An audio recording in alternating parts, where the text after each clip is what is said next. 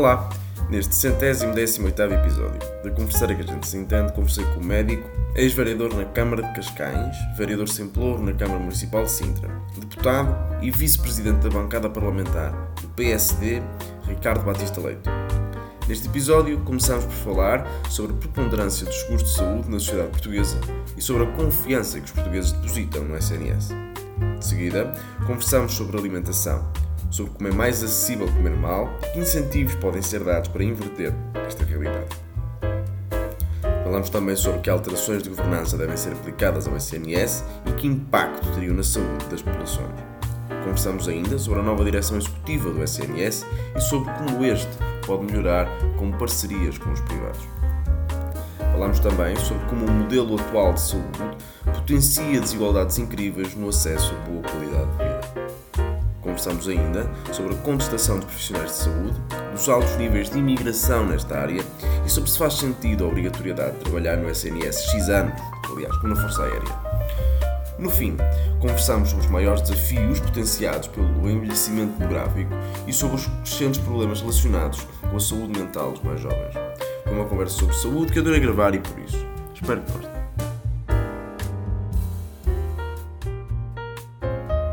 Olá e sejam muito bem-vindos a mais um episódio da Conversar que a gente se entende. Convidado hoje é o Ricardo Batista Leite, a quem desde já agradeço por ter aceitado o meu convite para estar aqui hoje. Eh, é um gosto. E começava por falar sobre hum, o aumento que, temos, que tem sido registado no, nos seguros de saúde eh, privados das, das, das, das famílias. O número nunca teve tão alto como está agora. Eh, quase metade dos portugueses já tem ou um seguro de saúde ou um subsistema de saúde, ADSE Uh, o que é que isso diz sobre a confiança que os portugueses depositam neste momento no SNS? Bem, antes de mais, obrigado, Zé Paulo, pelo convite e parabéns pelo podcast obrigado. e pelo processo que o mesmo tem tido. Uh, bem, precisamos de promover o debate público sobre temas que, que, nos interessam a todos e a saúde e o bem-estar, eu diria que são centrais uh, na vida de qualquer sociedade que se pretende uh, desenvolvida e, e justa uh, nos, nas suas várias dimensões. E, de facto, aquilo que nós vivemos hoje em Portugal é uma crise de confiança. A palavra é tua, mas é absolutamente verdade.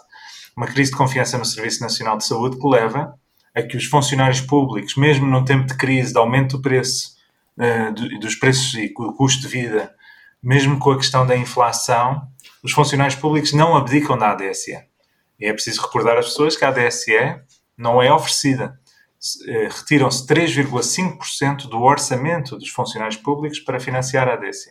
Depois há a questão dos seguros de saúde e os planos de saúde. Se somarmos tudo, alguns desses planos de saúde são, em bom português, uma treta, mas existem e as pessoas pagam, uh, por vezes, 5 euros por mês um, eh, para ter esses planos. E se somarmos isso tudo, estamos a falar de cerca de 6 milhões de portugueses, de acordo com os últimos dados. E porquê? Então a questão que se coloca é, uh, ainda para mais, estamos a falar com um estudante de economia, uh, qual é o incentivo de alguém gastar dinheiro do seu bolso quando já paga dos seus impostos, e não é pouco, para ter um Serviço Nacional de Saúde? E é o facto das pessoas terem uma falta de confiança que o SNS vá conseguir responder no caso da doença, do próprio ou dos seus familiares. Não é que as pessoas utilizem os seguros, uh, na quantidade uh, que seria expectável pelo, por aquilo que pagam. Muitas vezes até recorrem ao SNS. Mas existe este receio, sobretudo se as pessoas tiverem determinado tipo de doenças, que é preferível ter aqui um, um plano de backup, se quisermos, para poder ter acesso aos cuidados privados de saúde. E este é um sinal que tem vindo a, a, estar presente na sociedade, tem vindo em crescendo. É um fenómeno que há 30 anos atrás era absolutamente impensável. Uh, eram residuais as pessoas que tinham seguro privado de saúde e hoje vemos o fenómeno que, que, a que estamos a assistir. E estamos a assistir uma outra coisa, que é os grandes grupos de saúde privados em Portugal. Uh, o facto de começarem a ter uma massa crítica tão grande de, de beneficiários, digamos assim, de clientes, que começam a criar as suas próprias comunidades. Ou seja, um grupo uh, Luz Saúde ou CUF, que são dois, dois dos maiores grupos em Portugal, poderão, eu acho que é uma tendência que se, se não resolvermos problemas graves no SNS, poderão facilmente começar a criar a sua própria comunidade de utentes e começar a ter uma estratégia de garantir que esses, essas pessoas que são beneficiárias do seu grupo passem a ter uma estratégia de melhoria da sua própria saúde. Já vimos isto nos Estados Unidos, em que, por exemplo, a Kaiser Permanente, que é um grande grupo, um, aquilo que eles chamam uma organização gestora de saúde, enfim, podemos chamar-lhe uma seguradora, que basicamente tem 10 milhões de beneficiários, e o que eles decidiram foi: se os nossos beneficiários, se os nossos clientes estiverem saudáveis, nós temos mais lucro. E, portanto, vamos montar uma estratégia focada na prevenção da doença e na promoção da saúde dos nossos clientes para diminuirmos a procura de cuidados de saúde e garantir que esta população fique mais saudável.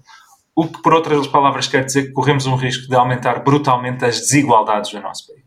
Em que quem tem acesso a este tipo de seguros e a este tipo de serviços privados tem cada vez melhor saúde, quem não tem fica nas listas de espera, fica cada vez mais doente, fica porventura uh, e por força disso, mais pobre e criam-se aqui ciclos viciosos aumentando as desigualdades, que é exatamente o inverso pelo qual o Serviço Nacional de Saúde foi, foi criado.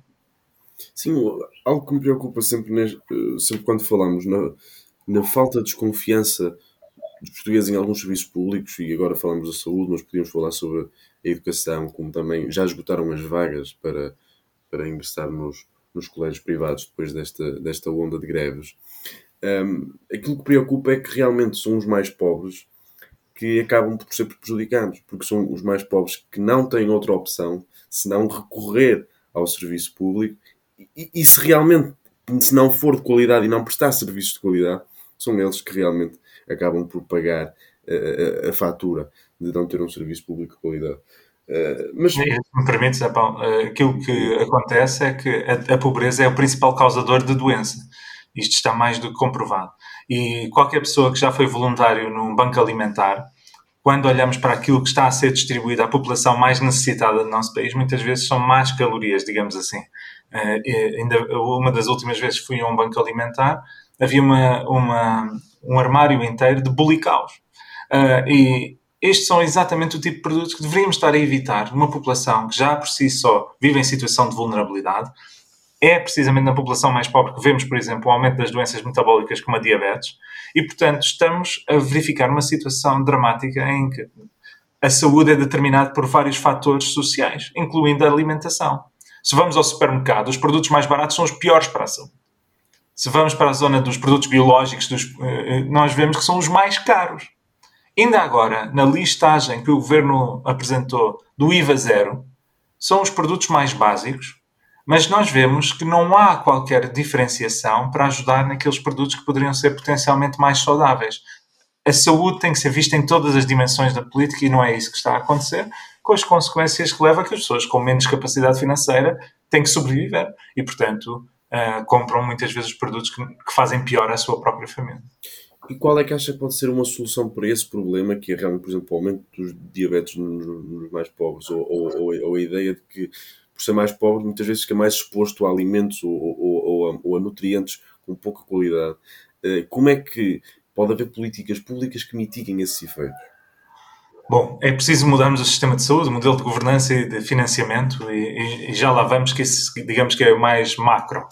Mas há um exemplo muito prático que vários países adotaram.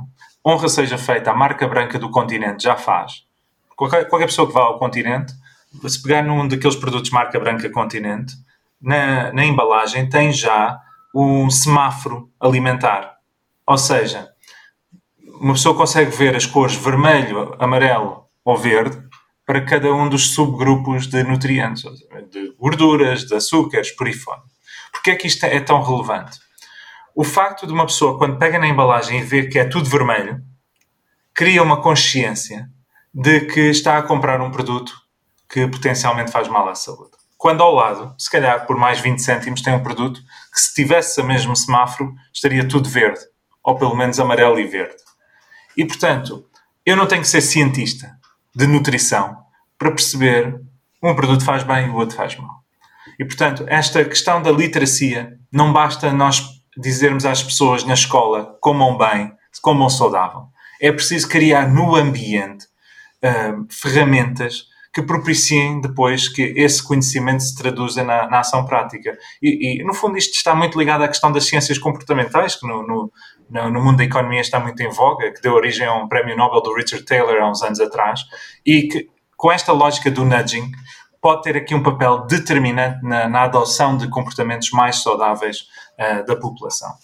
Mas enquanto nós tivermos um sistema de saúde em que os incentivos financeiros estão no sentido de, de, ter as pessoas cada vez mais doentes. Nós não temos, na realidade, um Serviço Nacional de Saúde, nós temos um Serviço Nacional de Doença.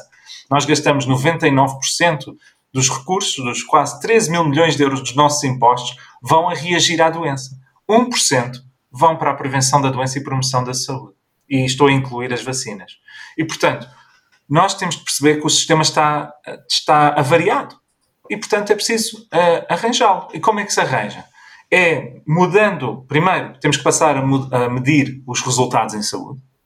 Ou seja, se, uma, se a população uh, chega ao hospital uh, para ter uma cirurgia, não me interessa apenas contabilizar aquela cirurgia. O que me interessa é seguir a cirurgia ficou melhor ou pior. Do ponto de vista dos indicadores de qualidade de vida, melhorou ou piorou? E aí nós podemos criar modelos financeiros que premiem os profissionais de saúde que garantam os melhores resultados em saúde. Porque só assim começamos a ir no sentido de aumentar a qualidade de vida. Mas temos que ir mais além. E o mais além é começar a ter indicadores de base comunitária da população e começar a dizer, por exemplo, no diabetes que estavas a falar, vamos imaginar, mora no conselho onde tu moras. Eu, esse conselho uh, tem certamente uma incidência, ou seja, o um número de novos casos de diabetes que é medido todos os anos. Ora, nós tendo essa métrica e passando a criar ferramentas para medir de uma forma anual mais precisa, nós podemos dizer, muito bem, então vamos dar a responsabilidade aos gestores de saúde deste município a responsabilidade de baixar o número de novos casos de diabetes em X% no próximo ano, ou nos próximos três anos, dando-lhes um orçamento plurianual, dando-lhes liberdade e autonomia na gestão, para fazerem as parcerias que entenderem com as farmácias, com a Câmara Municipal, com o sistema educativo, com o setor social, com o setor privado, porque o que me interessa no final do dia é reduzir o número de doentes diabéticos. E aí criar um incentivo financeiro real. Se nós fizermos isto, nós podemos ir aos poucos, no sentido da redução da carga da doença. E esta é a única forma de nós garantirmos a sustentabilidade do SNS. É diminuir a procura, porque há cada vez mais doentes. Se nós não diminuímos o número de doentes, não há dinheiro. Por mais dinheiro que se ponha, não vai haver dinheiro que chegue. E isto leva a uma situação em que depois o, o SNS transforma-se num, num conjunto de serviços mínimos. E quem quiser cuidados mais diferenciados tem que ir para o privado ou para o estrangeiro. E, portanto, no fundo, é para, quando se fala em salvar o SNS, é mudar o modelo de gestão e financiamento e ter uma, um foco na redução da carga da doença e na, na melhoria do bem-estar e na qualidade de vida. Sempre como o Ricardo foi falando também sobre o investimento que se tem feito no, no SNS. Vi aqui números do, do INE em que, em que diz que a despesa corrente em saúde aumentou 12,2%, atingindo 11,2% do PIB. Ou seja, mais de 10% do nosso PIB é gasto já em saúde e no SNS. Eh, eu recordo-me que num episódio que gravei com o Joaquim Miranda Sarmento, e acho que até foi título do episódio, eh, disse uma frase que seria mais ou menos algo do género, ou seja, não importa eh, tapar o buraco com dinheiro, se o dinheiro, em vez de for para tapar realmente o buraco, é pôr o dinheiro a tapar o buraco, porque aí realmente depois o buraco fica lá na mesma, é? Até que ponto é que este dinheiro todo que se põe todos os anos no SNS, as pessoas acabam por não perceber o que é que acontece a esse dinheiro? Porque o Serviço Nacional de Saúde continua a não prestar serviços que as pessoas gostem, porque os números de, seguros de saúde continuam a aumentar, mas o número de percentagem de PIB que se gasta em saúde todos os anos aumentam. E o PIB também tem aumentado pouco, seja, mas também tem aumentado no último ano. Ou seja, um, parece que há aqui um contrassenso, que é o valor aumenta e as pessoas continuam a não gostar de serviço. Para onde é que vai esse dinheiro? O que é que está a acontecer ao dinheiro que se põe no SNS? As pessoas que recorrem ao SNS e têm a sorte de ter acesso aos cuidados uh, gostam do, do, dos cuidados que são prestados. Uh, é preciso ser honesto nisso e não, os estudos demonstram que quanto mais tempo, por exemplo, um doente está internado no SNS, aumenta o índice de satisfação. O que, diz, o que nos diz que uh, aquilo que é a interação entre o utente e o profissional de saúde genericamente é positivo. E isso deve-se ao facto de nós termos investido tanto em profissionais de altíssima qualidade, sejam médicos, enfermeiros, farmacêuticos ou outros profissionais de saúde. O problema é conseguir esse acesso. Nós temos um grave problema de acesso que vai continuar a aumentar. Nós temos mais de um milhão e meio de portugueses hoje que não têm acesso a médico de família. E, portanto, até poderiam ficar satisfeitos se chegassem ao médico de família, mas como lá não chegam, não têm o seu serviço respondido. Mas levantaste uma outra questão que é fundamental, que é a questão do dinheiro. E o facto de, e esse é um argumento que o Primeiro-Ministro usa, não, nós há sete anos metemos mais dinheiro e, e, supostamente mais recursos humanos. Esse eu nunca vi onde é que estão, pedimos as listagens, nunca obtivemos. Mas eles dizem que há mais profissionais. Embora para mim substituir um profissional com 30 anos de experiência por um recém-licenciado não é uma substituição direta. Mas ignorando esse facto e, e acreditando na palavra do Primeiro-Ministro de que há mais dinheiro e mais recursos humanos e mais recursos na saúde, se há mais dinheiro e mais recursos e há piores resultados, então há um grave problema de gestão. Então há um grave problema com o modelo que está subjacente. E é essa discussão que deveríamos estar a ter. Quando se discutiu a lei de bases da saúde, eh, o Partido Socialista ignorou a necessidade de rever o, modelo. Quando se discutiu o estatuto do SNS, o Partido Socialista ignorou. E agora criou-se este modelo do CEO, da direção executiva do SNS, que até pode ser uma boa ideia. Eu próprio defendo a ideia. O problema é que um CEO, um CEO sem, sem poder financeiro, é como uma máquina de lavar sem eletricidade. Ok? Não serve para nada. E, portanto, nós precisamos de que o CEO integre na direção executiva o CFO, que neste momento está na Administração Central dos Serviços dos Sistemas de Saúde, a ACSS. Nós precisamos que o CEO integre o, o CSO, que hoje está na SPMS e nas centrais de compras e por aí fora. Ou seja, nós criamos uma direção executiva que basicamente é um tapa-buracos para tentar reorganizar serviços de urgência, quando deveria estar a organizar e a repensar a estratégia do Serviço Nacional de Saúde. É evidente que é preciso tratar dos problemas do dia a dia, mas a ideia aqui era ter um pensamento estratégico. E esse pensamento estratégico, por exemplo, nós vemos agora a questão do, das unidades locais de saúde, começam a surgir como um modelo. Nós defendemos, há sete anos para cá, no meu caso até há mais, que deveríamos acabar com as administrações regionais de saúde e todo o país ter sistemas locais de saúde. E hoje a lei de base até permite isto. Ou seja, o gestor de saúde não é responsável por gerir o hospital A ou o centro de saúde B. É responsável pela saúde da população de um parte do território. E nós contratualizamos, como, como o exemplo que eu dei há pouco da diabetes. É uma mudança de paradigma que depois permitiria que a direção executiva tivesse uma unidade de base territorial para por um lado, ter visão nacional, mas por outro lado, garantir uma adaptação a nível local. E porquê é que isto é tão importante? Há partes do nosso território onde não existem serviços privados. Tem que ser o, o Estado a garantir todos os serviços. Mas há outras partes do território em que nós estamos a duplicar serviços com aqueles que existem no território. Portanto, aí uma abordagem híbrida para otimizar recursos seria o ideal. Agora, tenho que corrigir só uma coisa, porque a forma como o INE apresentar os dados é de facto que são 10% do PIB, mas isso inclui aquilo que as pessoas pagam por cima dos impostos. Também inclui a despesa privada, por exemplo, quando compram seguros de saúde. Ok? Nós gastamos uh, daquilo que é o nosso, do nosso orçamento uh, uh, familiar, digamos assim, por cima dos impostos, aquilo que chamamos o out of pocket, aquilo que pagamos do nosso bolso.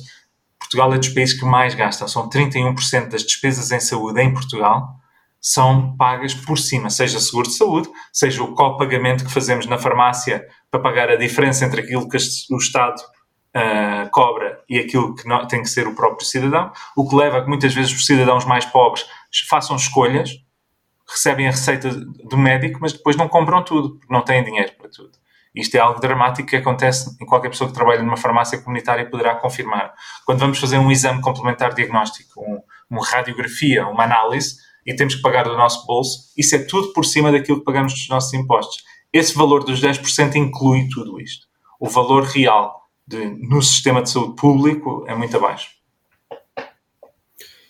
Esse, esse dado que falou agora, 30%, um terço uh, do valor do, do PIB gasto em, em, saúde é, é realmente sai do bolso, ou seja, não é previamente, portanto, como no caso do, do, dos impostos, ou não, é prévio e não é dependido do orçamento de, do Estado não põe em causa uh, o mandamento de, que a saúde deve ser universal e gratuita para, para, para todos. Ou seja, até que ponto é que se 30%, um terço da despesa, não é, uh, portanto, prévia, ou seja, acaba por ser saído do bolso, Isso não põe em causa a universalidade do, do acesso à saúde?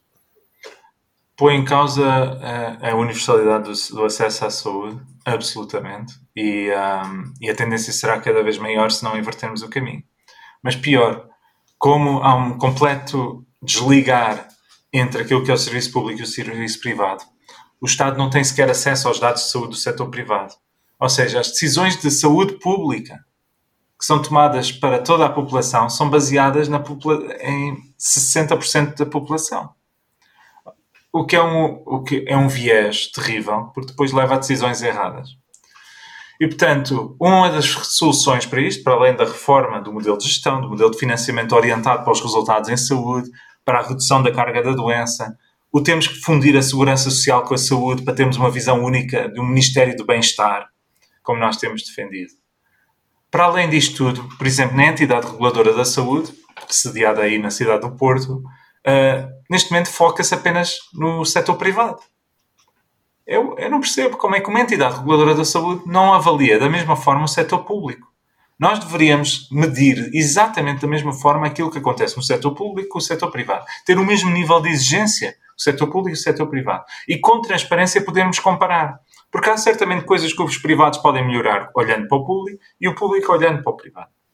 E termos uma visão, numa lógica constitucional de proteção da saúde de todos os cidadãos, que é isso que no final do dia o SNS tenta fazer e que infelizmente está a falhar.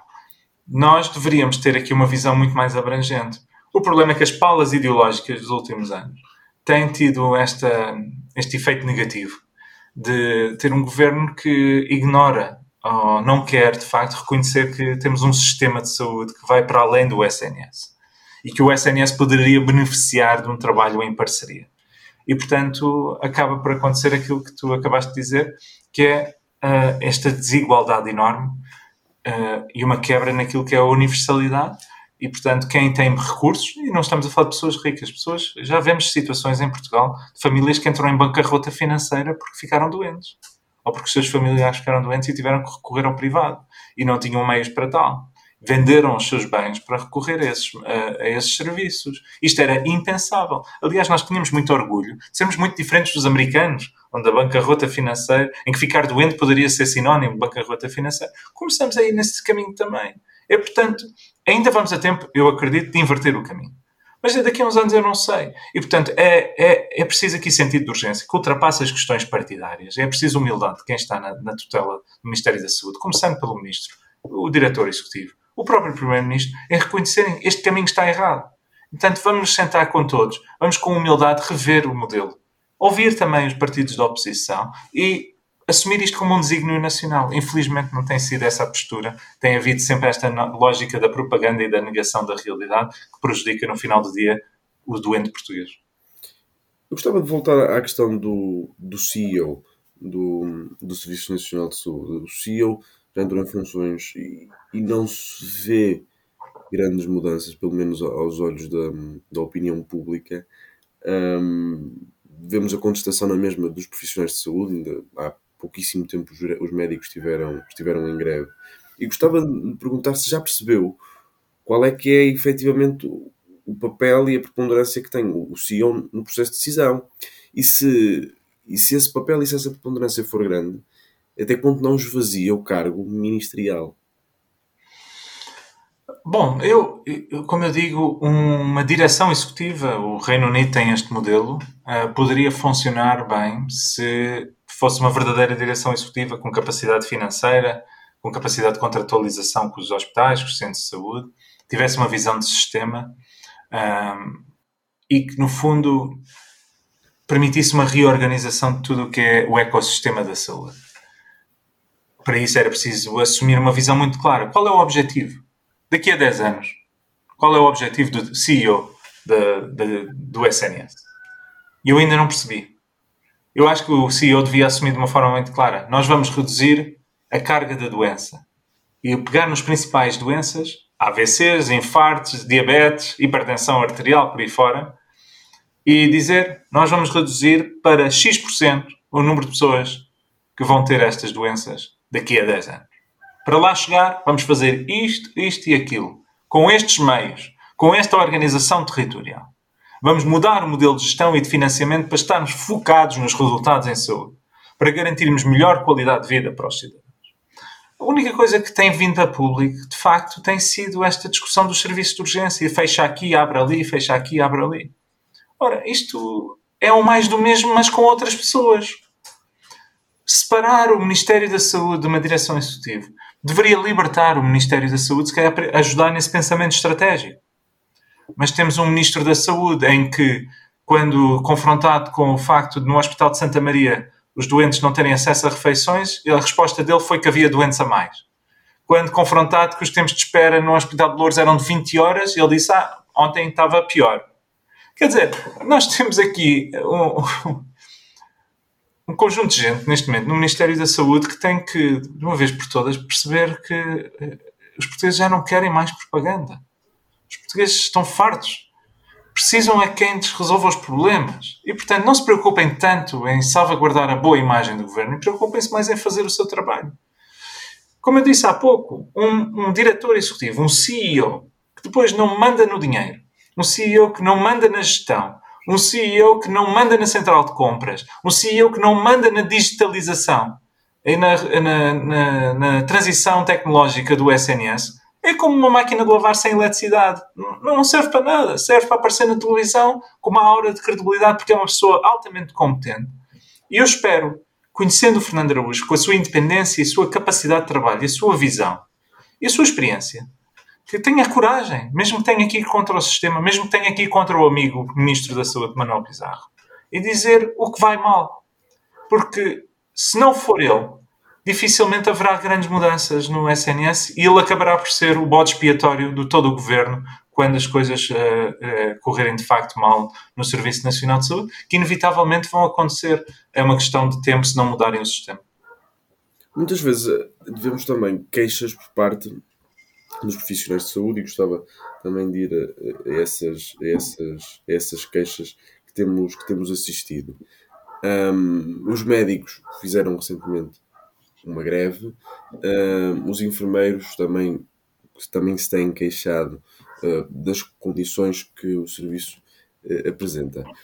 E depois, para além disso, temos sentido que a capacidade de reter profissionais por parte do Serviço Nacional de Saúde já não é a mesma. Por, por exemplo, por razões monetárias, porque os salários não são tão altos como nos privados. Como é que o Serviço Nacional de Saúde pode conseguir captar mais jovens uh, profissionais ou conseguir fixar os seus, os, seus, os seus médicos e conseguir que, neste momento de crise social que estamos a começar a viver, não haja uma contestação tão grande que possa pôr em causa a própria saúde dos doentes, porque quando os médicos fazem greve, em último caso, aquilo que pode acontecer é a saúde dos doentes que estão nos hospitais também estar posta em risco.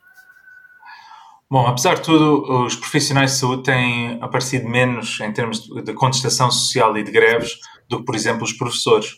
E isto deve nos fazer perguntar porquê. E a razão e a resposta é relativamente simples: é o facto de que os professores não têm outra opção o, a saída constante de profissionais altamente diferenciados do SNS para o privado e para o estrangeiro é o sinal de contestação.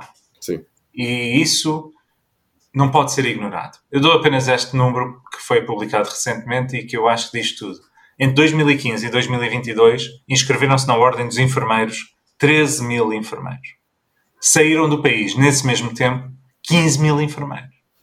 E, portanto, saíram muito mais do que entraram. E saíram muitos daqueles que já têm especialidade, que têm um grau de diferenciação, a serem substituídos muitas vezes por enfermeiros recém-licenciados que ainda estão a iniciar o seu percurso. O que coloca em causa a qualidade, coloca em causa a capacidade formativa do Serviço Nacional de Saúde e nós somos dos países da OCDE que têm menos enfermeiros per capita e, portanto, ainda agrava um problema uh, que nós temos no, no nosso sistema. Quando olhamos para, para as dificuldades em não é apenas atrair os jovens, é até reter o talento que já existe no SNS. Uh, ah, nós temos que perceber que, particularmente, a pandemia Covid-19 mudou um pouco a realidade, no sentido em que hoje os profissionais são muito mais exigentes naquilo que é o seu bem-estar psicológico, naquilo que é as exigências da qualidade de vida uh, e nas opções que tomam. Isto é, uh, é mais importante hoje para muitos profissionais terem um equilíbrio em conseguem estar com a sua família com os seus filhos em conseguirem manter um certo balanço uh, psíquico, físico, mental uh, e social, uh, do que se calhar estar a trabalhar 60 ou 80 horas, que era a regra, apesar do contrato dizer 40 horas. E esta é uma mudança brutal, porque nós tínhamos um sistema assente, na, no fundo, nessa, nessa capacidade dos profissionais de entrega ao SNS e agora que as pessoas colocam outras prioridades, preferem muitas vezes assinar contratos de 20 horas de trabalho, preferem muitas vezes ir para o privado onde têm a possibilidade de escolher um horário mais flexível. Hoje, um hospital queira contratar alguém a 20 horas é um inferno qualquer mudança ao modelo base dos contratos, ter uh, regimes flexíveis, o que seja, é um inferno. Eu tenho colegas que vão para o privado e ficam contentes pelo facto de passarem a ter um cacife e um gabinete. E, e, e portanto, é, é, é, muito importante dizer estas coisas para as pessoas terem a realidade que os profissionais sentem-se completamente desconsiderados. E eu ainda nem falei no dinheiro. Mas hoje é na área metropolitana de Lisboa que temos maior falta de médicos de família. De um milhão e meio de portugueses que não têm médico de família, mais de um milhão é só na área metropolitana de Lisboa. E é impossível um interno ou um recém-especialista com vencimento de médico de família conseguir alugar uma casa em Lisboa. É impossível. E, portanto, naturalmente que depois temos aqui a questão da inflação, a questão do custo de vida, a questão da habitação, tudo se conjuga numa mega crise. E como os médicos têm outras alternativas, naturalmente procuram aquilo que é melhor para eles próprios. Uh, os enfermeiros, muitos deles estão a trabalhar dois, três empregos. É raro um enfermeiro que hoje está no SNS que não tenha um segundo ou um terceiro emprego. E, portanto, o que é que tem sido feito e o que é que eu acho que deveria ser feito? Aquilo que tem sido feito ao longo dos anos é o governo precisa de profissionais, então abre um concurso até coloca mais uns pozinhos, mais um dinheirinho aqui, mais, para zonas carenciadas e por aí fora. E o que é que acontece sistematicamente? Esses concursos ficam sempre vazios ou nunca são preenchidos na totalidade. Eu diria que repetir a mesma fórmula à espera de resultados diferentes, como Einstein nos dizia, é de facto um sinónimo de insanidade. Mas é aquilo que temos feito durante décadas. Portanto, se calhar é a altura de invertermos o, processo. Porquê é que nós não chamamos aqueles que gostaríamos de contratar? Eu perguntar o que é que Querem. O que é que querem? O que é que seria necessário? Que era o que qualquer empresa privada faria perante a, a escassez de, de, capital e de talento humano. O que é que querem? O que é que poderia convencer-vos a virem a bordo? A fazerem parte de uma reforma? A fazerem parte da recuperação do Serviço Nacional de Saúde? Essa conversa não existe. Continuamos a ver apenas uma conversa à volta dos salários e numa lógica que é importante, mas que tem que ir muito mais profundo do que isso. Hoje, um profissional de saúde quer ter a capacidade de ter um papel na investigação, quer ter flexibilidade no horário, quer sentir que o seu trabalho é valorizado, quer ter condições para poder exercer com qualidade aquilo para o qual foi treinado como médico, como enfermeiro. E hoje isto tudo é impossível. E pior, com a saída dos profissionais mais qualificados, os que ficam para trás têm cada vez maior carga de trabalho. Ou seja, está-se a criar aqui um problema, um ciclo vicioso, em que cada vez mais os melhores vão querer fugir porque estão cada vez piores em vez de estarmos a melhorar. E portanto, daí que eu acho que aquilo que foi aprovado em 2015, mas nunca foi traduzido na realidade, que é um, é um inventário nacional dos profissionais de saúde, nos daria uma fotografia real de quem são os profissionais de saúde a trabalhar em Portugal no setor público, privado e social. Isto está na lei, mas nunca aconteceu. Hoje o ministro não faz a menor ideia de quem é que lá trabalha. Imagina um, um presidente de uma empresa que tem um orçamento de 13 mil milhões de euros, mas não conhece quem lá trabalha. É isto. É este o resumo do, do currículo do, do Ministro da Saúde. E, portanto, nós precisamos, de facto, de uma estratégia de valorização e planeamento do, do capital e do talento humano. Nada disso existe hoje. Muitas vezes, eh, ou para algumas pessoas, a resposta mais fácil acaba por ser dizer: ora bem, há falta de profissionais, logo há falta de médicos, temos que formar mais médicos e mais, e mais enfermeiros. Isso é solução. Bom, o problema é que, mesmo vejamos aqui a questão dos médicos. Uh, médicos até temos acima da média uh, per capita, temos acima da média dos países do OCDE. Depois nós olhamos para a sua distribuição geográfica, tirando os grandes centros urbanos, essa realidade muda radicalmente. Portanto, temos aí uma questão de, de desigualdade uh, geográfica. Temos a fuga do ponto de vista de pessoas mais diferenciadas e experientes para, para fora do sistema público. Portanto, temos um problema de experiência e competência e capacidade formativa. E depois temos um outro problema que é a distribuição destes profissionais dentro do próprio SNS. Nós ouvimos sempre, não, a grande aposta do SNS é usar os cuidados primários como porta de entrada e apostar na prevenção da doença e promoção da saúde. Mas, isso é o que se diz. O dinheiro, onde é que vai? Onde é que os profissionais são contratados? Dois terços dos profissionais de saúde em Portugal trabalham em hospitais. Portanto, é uma visão centrada nos hospitais. E nós temos que inverter aqui a lógica. A prioridade absoluta deveria ser a prevenção da doença, a promoção da saúde. A segunda prioridade são os cuidados primários.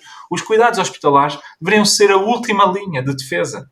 Deveriam ser os cuidados altamente especializados para quando não conseguimos resolver os problemas em todas as outras frentes. Ora, quando pomos dois terços dos profissionais dos hospitais, estamos a dizer às pessoas: olhem, não têm consulta no médico de família, vão para o serviço de urgência. É isso que está a acontecer É evidente que nós precisamos de muitos profissionais, mas e a formação desses profissionais é muito importante. O caso dos enfermeiros é paradigmático, mas quando nós exportamos mais do que contratamos, é, aqui se calhar a questão não é só a questão da formação, é a capacidade de reter esse talento e de o atrair. E, portanto, eu volto a dizer, uma estratégia real, uh, honesta, de planeamento de recursos humanos passaria por ter uma fotografia real. Essa fotografia não existe. Portanto, tudo o que nós ouvimos de pessoas a, pessoas a falarem de forma professoral sobre que é preciso mais formação de profissionais ou que é preciso menos formação de profissionais, é tudo palpites. E eu estou um bocadinho cansado dessa abordagem uh, totalmente uh, de café, de, daquilo que, é que tem que ser verdadeiramente estratégico e o resultado de uma abordagem pouco científica e rigorosa da, gestão e planeamento de recursos humanos tem levado a, a esta degradação na, na, satisfação dos profissionais e à sua fuga e, os, e ao êxito de profissionais do SNS. Vou agora usar números que são dados pelas próprias ordens profissionais na ordem, aqui no, no site da Ordem dos, dos, dos, dos Enfermeiros, desde 2020, isto esta notícia é do início de 2022, portanto apanha o ano 2020 e 2021, a Ordem recebeu 2.143 pedidos para sair de Portugal. 1230 em 2020 e 913 em 2021. A imigração dos médicos por outro lado, aumentou também em 2021, chegando a 88 profissionais, o maior número desde 2016. Portanto, realmente este cenário que falava, de que, e se olharmos agora para números, ilustra-nos mais essa realidade, de que os profissionais querem sair, querem procurar melhores, melhores, melhores opções fora de Portugal. Este problema não é só nos profissionais de saúde, porque vemos que boa parte dos portugueses, quando acabam os seus cursos, realmente quer sair um, ehm, de, de, Portugal e, e, procurar oportunidades lá fora. Portanto, é um problema genérico do país, infelizmente, não é só nas questões de saúde. Mas o curso, por exemplo, de médico, é um curso que realmente sai muito caro ao erário público face às, às propinas que são que são pagas pelos estudantes. E, e por exemplo, uh, o antigo diretor-geral da saúde, Francisco Jorge, fala, por exemplo, na possibilidade de se fixar esses profissionais que acabam o, seu curso, obrigando-os a ficar durante X tempo na, no SNS, por exemplo, como um militar, quando faz o seu treino, por exemplo, para a Força Aérea, acaba por ter que ficar X anos no, na Força Aérea. Acha que isso faz sentido?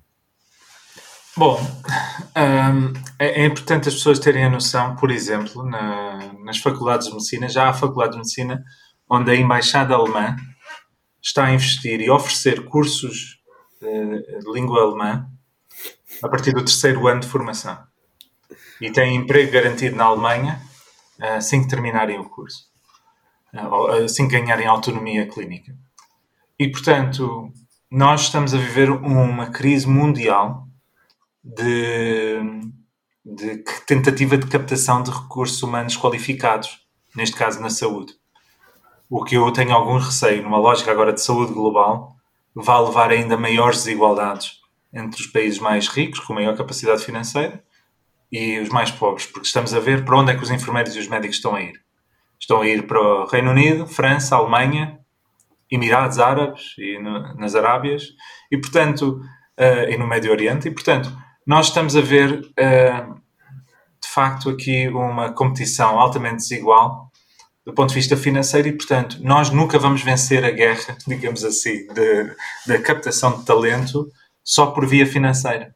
Daí que eu dizia, é preciso, porque as pessoas, puderem ficar no seu país, uh, eventualmente, se tiverem as condições que consideram necessárias, acabarão por tomar essa decisão, mesmo que, se calhar, para os Emirados Árabes, ou para a Arábia Saudita, ou para, para a Alemanha, pudessem ganhar um pouco mais.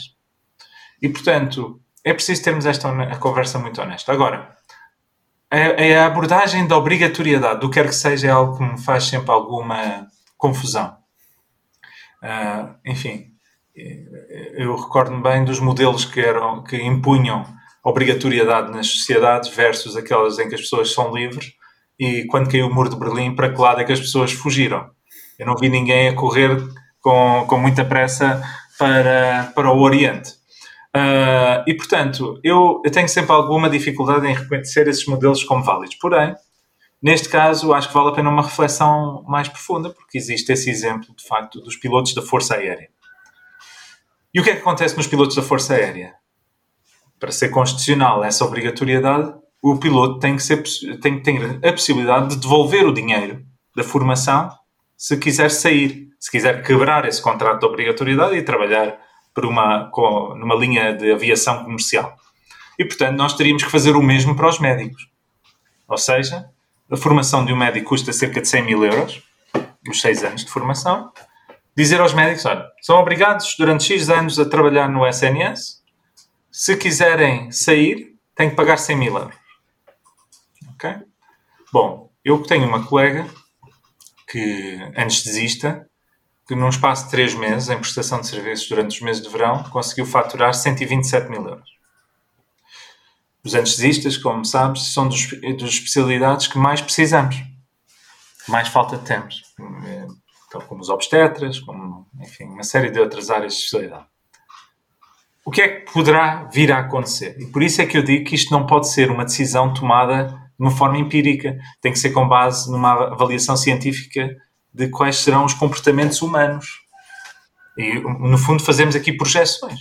Qual é o risco de nós pormos aqui um modelo de obrigatoriedade? É que as especialidades que ganham mais no privado estejam, de facto, dispostas a pagar os 100 mil euros e, em vez de ficarem pelo menos parte da sua carreira no, no público, assim que terminam a especialidade, vão-se logo embora.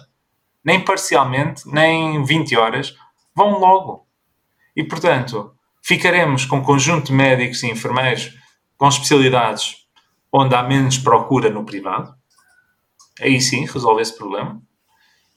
Mas os outros, se calhar corremos o risco de hoje ainda temos, pelo menos em tempo parcial, parte destes profissionais altamente diferenciados em especialidades que mais precisamos, aí desaparecem de vez. E portanto, é uma consequência real. Porque as próprias empresas privadas, se calhar, estarão dispostas a pagar os tais 100 mil euros. O que é que impede que uh, um grande grupo de saúde uh, no Qatar, chega aqui e escolha todos os anestesistas e paga os 100 mil euros por anestesista para quebrar o contrato. Isto é como no futebol, não é? É a cláusula de rescisão. E paga, e vão-se embora. E nunca mais os vemos. E, portanto, é preciso ter muito cuidado uh, na abordagem destas estratégias. São muito fáceis de passar a mensagem. Vamos obrigar os médicos e os enfermeiros a ficar no SNS. Uh, eh, de uma lógica de discurso demagógico e popular pode funcionar, mas eu acho que no, no, atual contexto de saúde global é uma jogada de altíssimo risco que pode, em vez de mitigar o impacto do êxito de profissionais, pode mesmo acelerar o fenómeno. Sim, isso é algo preocupante e algo que, acima de tudo, não se, não se deve querer fazer. Eh, Portugal é dos países mais envelhecidos do mundo. Não só tem uma esperança média de vida também já bastante, bastante elevada, mas é um dos países mais envelhecidos do mundo. Números que vi eh, eh, seríamos o segundo ou terceiro, mais, o segundo ou terceiro país mais envelhecido da Europa e estaremos certamente no top 5 mais envelhecidos do mundo. Portanto, eh, temos o lado positivo, efetivamente, da esperança média de vida aumentar, mas temos também a preocupação de que há pouca natalidade e, e o peso democrático que isso tem, mas isso levar-nos a discussões mais sobre o que está a acontecer em França e não é esse o objetivo. Mas, para além disso, temos uh, um envelhecimento geral da população. Se olharmos para a nossa pirâmide etária, para, para a sua evolução, isso é por mais evidente. Um, isso, isso deve ter um peso também nas políticas de saúde que são tomadas, imagino eu. Porque o peso que a geriatria terá, e tem já, e terá cada vez mais no futuro, porque o nosso país tem tendência a envelhecer ainda mais, e está a envelhecer muito rápido, portanto, comparativamente com outros países, estamos a envelhecer muito rápido. Um, o peso que, por exemplo, as especialidades de geriatria terão de ter no futuro do SNS é diferente do que, do que existe hoje. E perguntava-lhe que estratégias devem ser adotadas para podermos, eh, por um lado, focar o SNS na prevenção, mas por outro lado, não esquecer que efetivamente o nosso país está mais envelhecido e que vamos ter que apostar, eh, inclusive mais dinheiro, num conjunto de, de especialidades eh, que estão, que são evidentemente mais relacionadas com a geriatria e com os mais velhos, porque tornam-se uma parte muito importante da população portuguesa. Sim, é, é, é um problema real, um desafio real, uh, que se, se, continuarmos com a taxa de natalidade que temos hoje, a população portuguesa em 2080 será de 8 milhões de pessoas. E, portanto, uh, e desses 8 milhões, uh, creio que são mais de 3 milhões terão 65 anos ou mais. E, portanto, nós teremos uma situação em que a população ativa, em, em, que no fundo é aquela que garante, por exemplo, o pagamento de, das prestações sociais, pensões e reformas, um, não será suficiente. É impossível. Uh, ainda por mais temos este modelo de, de, de, sistema de segurança social de pay as you go, em que as pessoas pensam que descontam hoje e que esse dinheiro está a ser guardado num cofre algures, mas na realidade não é. É a população ativa de hoje que paga os pensionistas de hoje. E o mesmo será em 2080 se não se mudar o sistema. E, portanto, eu estou a falar na, na segurança social e nas pensões e reformas porque mais problemático do que o aumento da despesa de saúde, que vai ser inevitável, mesmo que não fosse pelo envelhecimento, pelo, só pela evolução da tecnologia e por esta evolução para a medicina genética e medicina de precisão, vai ser tudo muito mais caro. Mas preocupa-me subejamente uh, que teremos uma população tão envelhecida e cada vez mais pobre por incapacidade de prestarmos os serviços sociais. Ora, nós falamos logo no início, a pobreza é o principal causador da doença. Se tivermos uma população envelhecida e doente, com multimorbilidade, com muitas doenças, com doenças crónicas, bom, então o sistema não consegue mesmo responder. E por isso, nós convém olharmos para outros países. Nós estamos entre os top 10 mais envelhecidos do mundo, mas se olhamos para o Japão, que está, digamos, umas décadas à nossa frente, é um país G20, é um país dos mais ricos do mundo. E mesmo eles, na última década, nas últimas duas décadas, tiveram que criar um imposto suplementar para cuidar da população mais envelhecida, porque o sistema estava a entrar em colapso. Eu acho que os portugueses não estão com muita vontade de pagar mais impostos. As pessoas, neste momento, já se sentem completamente esmagadas com a carga fiscal que existe para além de, da forma como isso afeta a competitividade da nossa economia. E, portanto, temos que abordar este tema numa lógica diferente. Voltamos à necessidade de reformar o sistema. Quando eu digo a necessidade de fundir a segurança social e a saúde para um Ministério da Saúde e do Bem-Estar, é precisamente para começar a ter uma lógica de que temos que ter uma população mais saudável. Isso inclui a população acima dos 65 anos.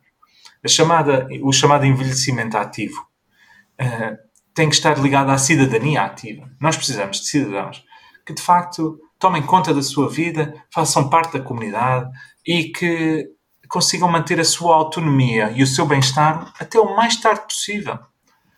A ideia de evoluirmos no sentido de as pessoas envelhecerem. Hoje, sobretudo as mulheres, têm uh, os últimos anos de vida, com, quando ajustamos os anos de vida ajustados à saúde e à qualidade de vida, das piores qualidades de vida da Europa. E, portanto, os últimos anos de vida em que nós, a ideia de pormos as pessoas em lares, ainda para mais, não há lares medicalizados no sistema público. Portanto, quem precisa de facto de um médico todos os dias, por exemplo, que está numa situação de total dependência, hoje, se não tiver dinheiro, não tem grande oferta. Portanto, mesmo o tipo de respostas institucionais têm que ser repensadas.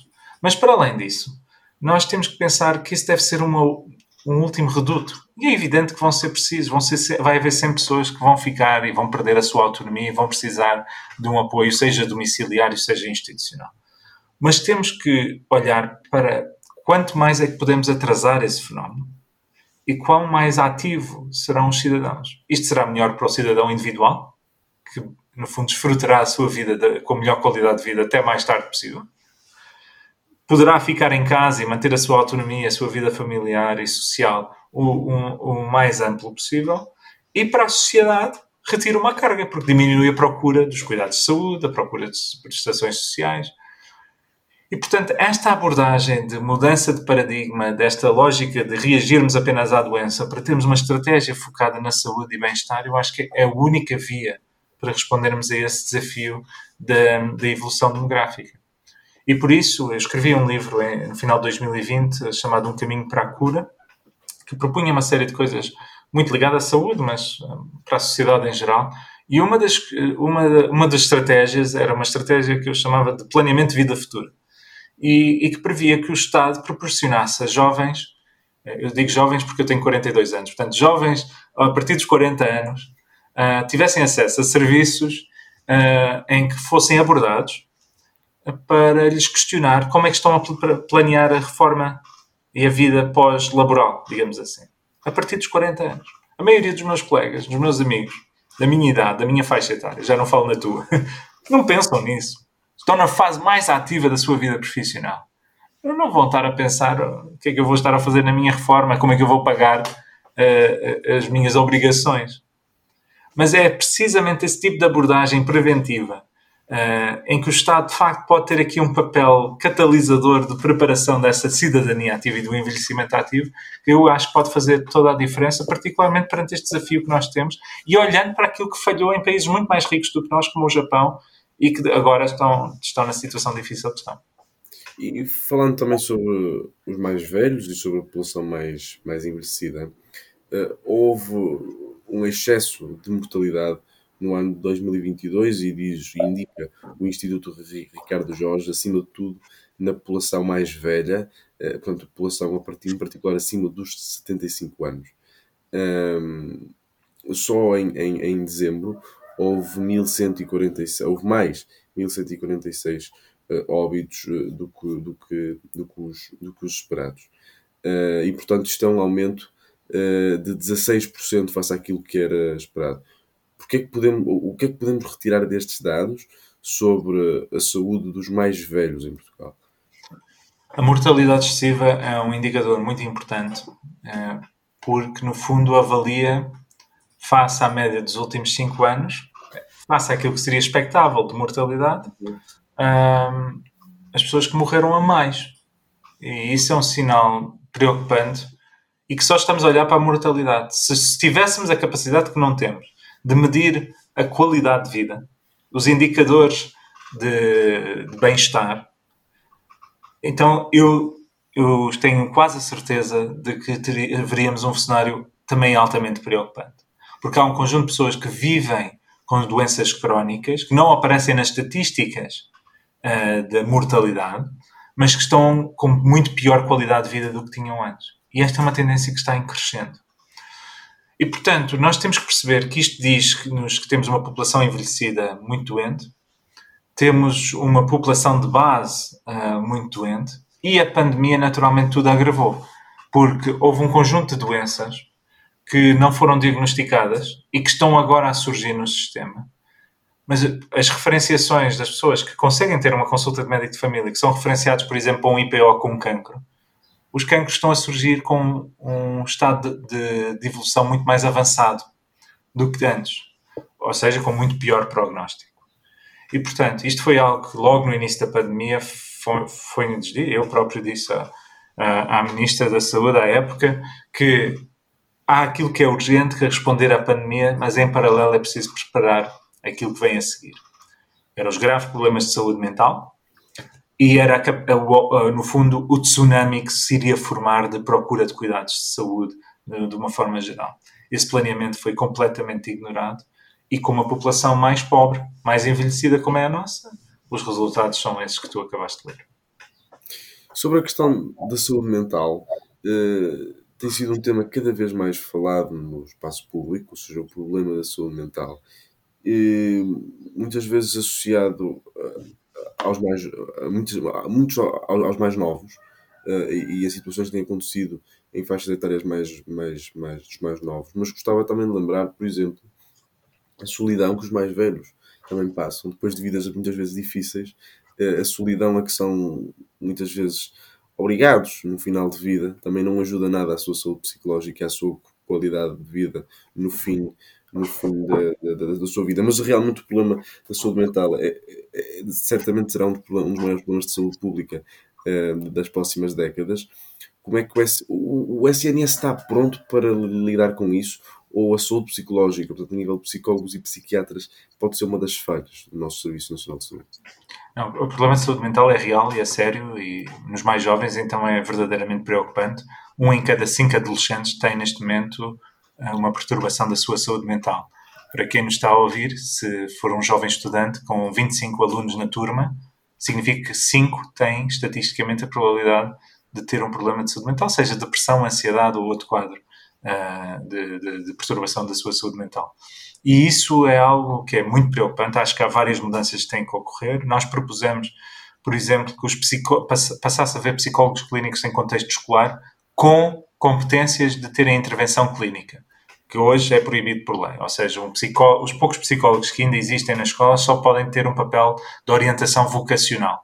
Nós precisamos mesmo é de identificação de situações de risco, dar formação aos próprios professores para identificar situações que possam ser sugestivos de uh, problema de saúde mental, mas depois precisamos de ter capacidade de resposta, e esse é um drama, porque então, se um professor ou um pai identifica no filho um comportamento uh, mais, mais problemático, uh, tenta procurar uma consulta de psiquiatria ou de psicologia clínica, é extremamente difícil. Temos de espera extremamente longos. E aquilo que vamos vendo é algumas autarquias vão fazendo parcerias com ONGs, com IPSS, para tentar colmatar essa resposta, mas é dramático. E quando se consegue uma primeira consulta, por exemplo, de psiquiatria, pensar que a segunda consulta vai demorar três ou quatro meses, quando muitas vezes isto precisava aqui de, uma, de um acompanhamento, se calhar na mesma semana, é, é muito preocupante. E o que é que isto tem levado, mesmo antes da pandemia? Portugal é dos países que mais consome medicamentos antidepressivos e ansiolíticos. E as pessoas dizem, ah, é, é porque temos mais problemas de saúde mental? Temos, mas é uma consequência e não a causa. Isto é, os médicos de família, perante um doente que está a mostrar sinais de depressão ou ansiedade, ou perturbação do humor, prefere prescrever um medicamento que se calhar uma causa, a, a, situação de saúde poderia ser tratada só com terapia, psicoterapia, sem precisar de medicamentos, mas o médico prefere passar um medicamento para manter a pessoa minimamente controlada, porque sabe o tempo que vai demorar até ter uma consulta de psicologia ou de psiquiatria. E, portanto, percebe-se aqui como está tudo errado. E, portanto, é preciso investir mais. E isto toca com a questão da atração dos profissionais de saúde porque dou este exemplo algumas vezes porque eu acho que é particularmente relevante para as pessoas perceberem uh, a questão uh, na sua essência. O Beja, o distrito Beja, é dos distritos com maior taxa de suicídio no nosso país. E Beja, durante muitos anos, não conseguia fixar um único psiquiatra no hospital. O que é que, o que, é que acabou por ser feito? Acabou por se decidir por investir numa aula psiquiátrica no hospital de topo, de facto, a nível europeu fez-se o investimento e abriu-se o concurso. Ah, nesse, nessa altura conseguiram-se fixar não um, mas quatro psiquiatras. Porque se deram condições de trabalho, porque se montou uma estratégia com visão para resolver um problema grave que existe na sociedade, neste caso no Distrito de Beja, de abordar os problemas graves de saúde mental que existem naquele território. E os médicos se sentiram: aqui está um projeto que vale a pena investir a minha vida. E, portanto, esta é uma área que nós devemos assumir como prioritária. É preciso pôr recursos acho que quem está a coordenar o Programa Nacional tem uma ideia da necessidade de termos este tipo de intervenção, de intervenções de base comunitária, mas os recursos são muito escassos. E, portanto, tem havido aumento no investimento da saúde mental, mas o, infelizmente é totalmente desproporcional face ao, ao, aumento da dimensão do problema, que foi muito acelerado pela pandemia e, e preocupa-me particularmente nos mais jovens, porque estamos a falar de, do futuro do nosso país, de pessoas que cujo projeto de vida pode ficar totalmente comprometido se nós não formos capazes de intervir a tempo. Mas o que, é, o que, é, que tem acontecido para que hoje uh, um em cada cinco jovens tenha problemas de foro mental? Uh, esse, esse, isso acontecia e não sabíamos que acontecia? Ou que hábitos se alteraram para que hoje aconteça? Foi só a pandemia? Uh, há, há, mais explicações para além dessa? Porque é um número verdadeiramente assustador e, e, e que, para além de, de podermos tratar estes problemas, temos que também, se calhar, perceber o que é que aconteceu para evitar que isto, que isto aconteça ou para mitigar isto antes de, de acontecer. Se eu disser que um em cada cinco jovens de uma turma vão ter eh, uma constipação comum no espaço de um ano, não, não acharias particularmente chocante. Até acharias relativamente normal. Sim, um, a questão é quando nós falamos da saúde mental, é uma saúde menos visível, mais difícil de perceber. Eu costumo dar um exemplo que é o caso do motorista do autocarro. Se o motorista do autocarro partir a perna, vai de baixa. Toda a gente percebe que não vai conduzir o autocarro. Se o motorista do autocarro tiver uma depressão profunda, ele está tão incapacitado para conduzir aquele autocarro como se tivesse partido a perna. Mas, mas muitas vezes a própria entidade patronal tem dificuldade em perceber isso. E os, e os clientes também. E, portanto, há aqui um problema de literacia, de compreensão do que é a saúde mental. Há aqui um problema de estigma também. Uh, a verdade é que a saúde mental nos últimos séculos era sempre associado com os asilos, o afastamento das pessoas com problemas de saúde mental da sociedade, uh, a ideia do maluquinho uh, do bairro ou da comunidade contaminou muito a forma como é vista hoje a saúde mental, quando nós veremos perceber que é uma, é uma situação que acontece como uma constipação comum, como uma perna partida, como outra qualquer. Essa normalidade está longe de ser atingida. Eu acho que esse é um dos graves problemas, o estigma, a discriminação e a falta de compreensão, a falta de literacia, são alguns dos problemas graves que levam a que haja um subdiagnóstico.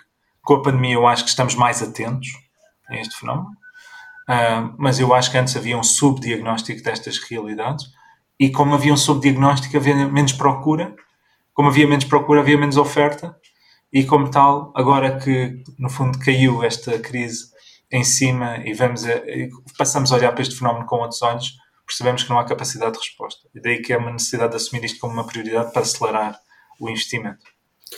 Mas uh, o aumento de, de, de, ou seja, temos registrado um aumento de preocupação ou, ou, um aumento nos números nos mais novos. Isso não pode estar relacionado com uh, o estilo de vida, com a forma como se, como se leva às coisas. Ou seja, uh, ou seja, estes números não são numa população mais velha, são naqueles que vão ser o futuro e são naqueles que provavelmente estão mais expostos a novos, a novos estilos de vida, seja o que for. Aquilo que pergunto é uh, o que é que podemos tirar de diferente para que estes números, por, por, por, mais subestimado que fosse no passado, parece demasiado estranho achar que isto acontecia já nesta dimensão no passado e nunca se percebeu. Eu, não, eu acho que a dimensão está muito superior. Uh, pois é isso. E nós olhamos, por exemplo, o estudo, o estudo que avaliou o, uh, um em cada cinco uh, foi feito antes da pandemia, dizia que era um em cada sete. Okay? Portanto, era uma realidade que já existia. Um, e nós também temos vários estudos feitos na área da saúde mental, sobretudo na população universitária, em que era também uma população muito propensa a este tipo de fenómenos. A pergunta subjacente sobre porquê é que acontece particularmente nestes grupos tem muito a ver com a biologia. Uh, são fases de crescimento, de indefinição, de incerteza. Eu, eu acredito que o facto de vivermos crises sucessivas uh, nas últimas dois, duas décadas uh, condicionou muito a, a, psique coletiva e, em particular, dos mais jovens. Um jovem que tenha nascido depois de 2021 não conhece outro mundo que não esteja um mundo em guerra ou em crise. Uh, desde a queda do, do, das Torres Gêmeas em Nova York até o Lehman Brothers e a Troika, uh, até a guerra com a invasão da Rússia na Ucrânia e as várias crises financeiras pelo meio, nós de facto temos vivido duas décadas particularmente difíceis. E isso gera, sobretudo, um jovem que passa do liceu para a, para a universidade, está a começar a pensar em arranjar emprego, uh, em, e depois, eventualmente, começar uma vida. É uma pressão enorme. Uh, é uma pressão enorme, ao qual se associa um fenómeno novo, uh, que surge em 2008, que é das redes sociais, uh, que surge em 2008 com maior força, com a emergência do Facebook, é preciso não esquecer que é um fenómeno que tem 15 anos, não é? ou 16 anos. Uh, parece uma coisa que sempre fez parte da nossa vida, mas foi verdadeiramente transformador e que potencia muitas vezes mensagens negativas, potencia muitas vezes uh, comparação do próprio com outros, quando é uma comparação irreal. Estamos a ver vidas falsas, digamos assim. E, portanto, mas cria uma pressão sobre aquilo que eu tenho que ser como jovem, como eu tenho que ser como adulto, daquilo que a sociedade avalia e mede como sendo sucesso, perdemos o foco naquilo que é o essencial. E, portanto, eu creio, enfim, eu estou a dar várias respostas, eu acho que não, é, não há uma, e provavelmente há muitos outros fatores. O que eu estou a dizer é que o mundo hoje está muito mais complexo. E há aqui vários fenómenos que contribuem para este agravar e por isso é que nós, se calhar, temos que repensar a tal, a tal estratégia para o bem-estar e, no fundo, refocar todo o nosso sistema, como eu dizia logo no início, para esta lógica da qualidade de vida. Porque se não o fizermos, se continuarmos neste ritmo, numa lógica em que o que interessa é o PIB e não percebermos que o crescimento só, só é útil se for um crescimento inclusivo que chega a todos. Se nós não percebermos que o desenvolvimento sustentável é um desenvolvimento não apenas de, das nossas comunidades como seres humanos, mas também de, do mundo animal, do, do, mundo ecológico e, portanto, do ambiente, de vivermos de uma forma muito mais harmoniosa. O que pode exigir, em certos momentos, uma desaceleração da própria evolução e do desenvolvimento. Um, podemos correr um risco, de facto, de levar a, a, que pessoas estejam em situação de cada vez maiores desigualdades e pessoas em situação de cada vez maior desespero e, portanto, não tenho nenhuma resposta única, mas acho sinceramente que estes vários fenómenos, que já vimos historicamente uh, em sociedades uh, passadas, e que acabaram por levar muitas vezes ao colapso de sociedades, nós temos de estar muito atentos a estes sinais e, enfim, os políticos, e, mas também o cidadão comum, todos temos que ter uma voz ativa para, para garantir que, que corrigimos a trajetória. Caminhando então para o fim deste episódio, sobre este tema certamente tínhamos muito mais para falar, mas já levámos uma hora e cinco de conversa e temos de, de terminar. Caminhando para o fim, pedia então que passássemos para as duas rubricas finais e pedia-lhe livros que o marcaram. um, bom, há, há alguns livros que, que, certamente me marcaram muito. Um, como jovem médico, há um livro chamado Casa dos Deuses, que reflete muito a vida dos jovens internos, às vezes de uma forma muito crua, às vezes de uma forma muito cínica, mas que dá um olhar muito real daquilo que é a vida de um jovem interno hospitalar e, e num serviço de urgência e por aí fora. Um, mais recentemente li dois livros que, que, me marcaram bastante. Olha, um, até nesta lógica daquilo que estávamos a falar de sociedades que colapsaram, um, há um livro chamado Colapso, escrito por Jared Diamond, que uh, é um livro que olha desde os maias e astecas e por aí fora para a evolução das sociedades e basicamente avalia porque é que algumas sociedades venceram e sobreviveram e porque é que outras colapsaram, apesar de parecerem ter tudo à sua época. E essa abordagem é um livro denso e difícil, mas é um livro que nos dá uma dimensão histórica e da humanidade e permite nós de facto preparamos o futuro temos de conhecer a nossa história portanto nesse aspecto acho que é um excelente livro. Olhando para o futuro há um outro livro que eu li agora que acabei muito recentemente que, que adorei que não sei se, este foi em inglês não sei se já está traduzido chama-se Scary Smart. Uh, é escrito por uh, pelo uh, Mo Gadat G-A-W-D-A-T e é um livro sobre a emergência as potencialidades e os riscos e os desafios éticos da inteligência artificial no mundo contemporâneo, escrito por alguém que esteve muitos anos à frente da Google X, que é a área de inovação da Google, é engenheiro, e que decidiu mudar de vida. E decidiu dedicar a sua vida no, numa persecução do bem-estar e da felicidade da população mundial. E escreve o livro de uma forma muito interessante, eh, muito cético sobre os sobre a inteligência artificial, mas acaba o livro, sem querer abrir muito o jogo, mas acaba o livro mostrando pistas de como, afinal, a inteligência artificial pode até ser utilizada para bem da humanidade e como é que o pode fazer. É um livro muito interessante, vale a pena ler. Eu, se calhar, ficaria por esses três. Passando para a última rúbrica, pedi a pessoas que me influenciaram. Bom, há pessoas que, que influenciam, são as pessoas que nós conhecemos, não é? Uh, no dia a dia. Uh, inevitavelmente, os meus pais foram uma enorme influência.